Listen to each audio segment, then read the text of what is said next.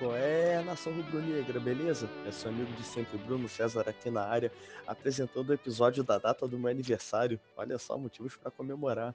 Só que além desse motivo, poxa, finalmente o Flamengo jogou bem no comando do Domi.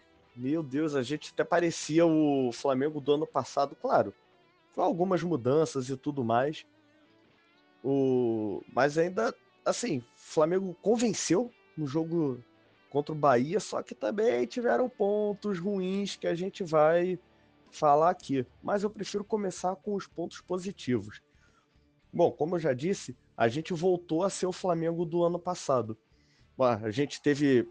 A gente deixou de jogar esse passado, o time jogou realmente mais junto. Tanto é que a gente viu várias triangulações, coisa que não estava acontecendo.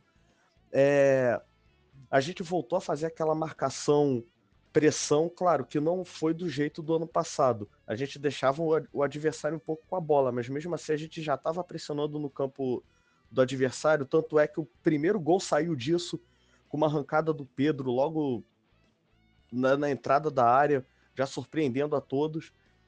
Então, assim, parece que os jogadores estão mais é, adaptados ao estilo do Domi. Claro, ainda tem muito a melhorar, como o próprio falou mas hoje pelo menos mostrou que eles estão um pouquinho mais adaptados. E eu tenho que dar destaque a dois setores do Flamengo, o meio-campo e o ataque. Funcionaram realmente muito bem. Porra, Thiago Maia e, e o Arão funcionaram porra, bem igual funciona com, com o Gerson, até porque o Arão é mais de contenção e o Thiago Maia, obviamente, com mais criatividade. Mas, cara, Everton Ribeiro, esse cara realmente é um monstro. Porra, é o cúmulo você ver os árabes oferecendo 4 milhões por ele, cara. Na moral, Everton Ribeiro é muito monstro. Que golaço do cara e jogadas, com, com dribles, passes, aparecendo o campo inteiro. Olha, do jeito que ele tá, ele me parece se tornar o jogador principal desse time. A gente vai a gente vai ficar de olho para ter essa certeza. É, dá destaque também ao Isla. Porra, de novo, mais um jogo que ele aparece bem indo ao fundo, não dando cruzamentos, ele dá passe. Porra, ele pelo menos está se mostrando uma boa contratação nesse, nesses dois jogos. Bom, a Rascaeta voltou a ser aquele Arrascaeta do ano passado, né? Dois gols, assistência. Achei que ele realmente foi muito bem, claro, que depois ele deu uma sumidinha, mas no geral eu achei que ele foi muito bem. Pedro também foi outro super destaque para mim.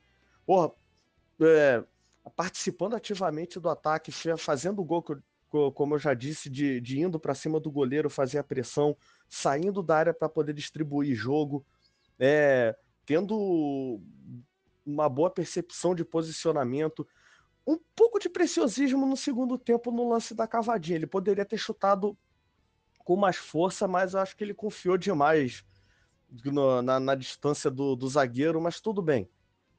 Tá, tá, tá de bom tamanho. Agora, os pontos que eu não gostei, eu achei que a defesa bateu muito a cabeça. É, eles deixaram o Bahia fazer três gols, e sendo que o Bahia não jogou para isso, sabe? Deixou entrar com muita facilidade no, na área, mas a gente deixa passar batido porque afinal a gente ganhou o jogo. Mas não gostei da entrada do Tuller na lateral. Acho, eu acho que ele não está acostumado com isso. Ele foi mal com, com falta é, deu espaços. Então, assim, não acho que a lateral seja uma boa ideia e Domi.